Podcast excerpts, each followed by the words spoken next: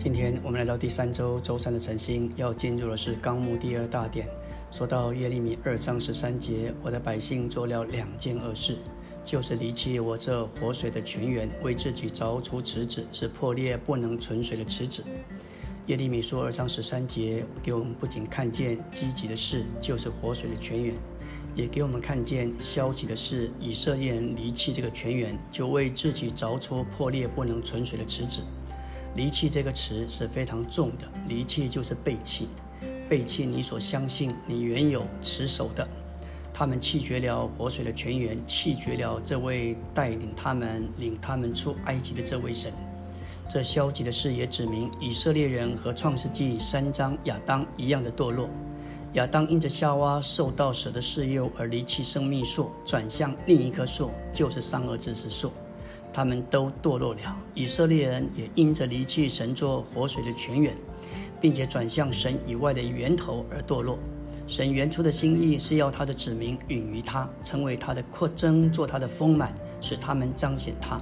但是他们做了两件恶事：第一件恶事就是离弃神；第二件就是为自己凿出池子，做另一个源头。然而那些池子是破裂不能存水的。这指明，除了神这活水的泉源，没有什么能够解我们的干渴，没有什么能真正满足我们。以色列所行的第一件恶事，就是离弃耶和华这活水的泉源。在约利米书里，耶和华神将自己看作他所爱之显明以色列的丈夫，将以色列看作他的妻子。在二章。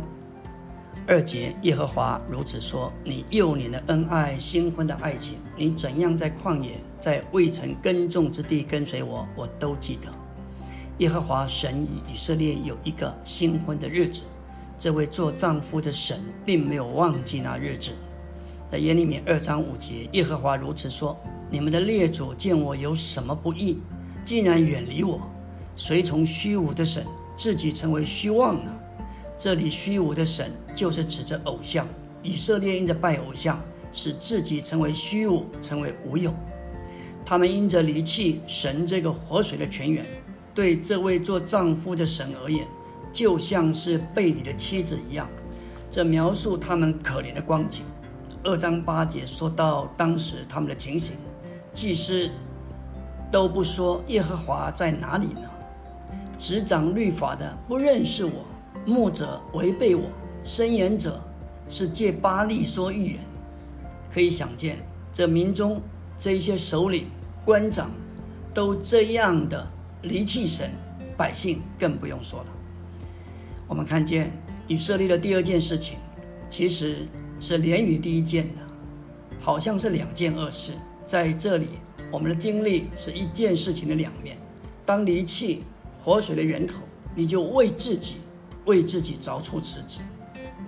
关于池子的话，这是一个比喻的说法，描绘以色列人他们非常辛苦的制作一些东西，来顶替神这个活水的源头。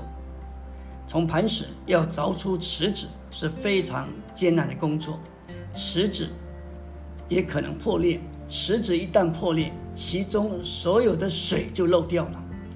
这是说明人的劳碌和事业的一幅图画。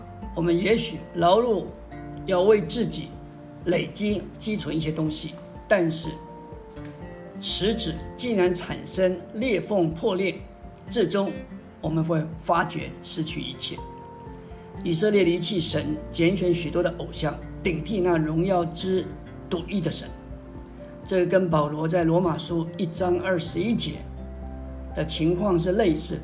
他们虽然知道神。却不当作神荣耀他，他们将神的真实换为虚谎，去敬拜侍奉受造之物，不敬拜侍奉那创造主。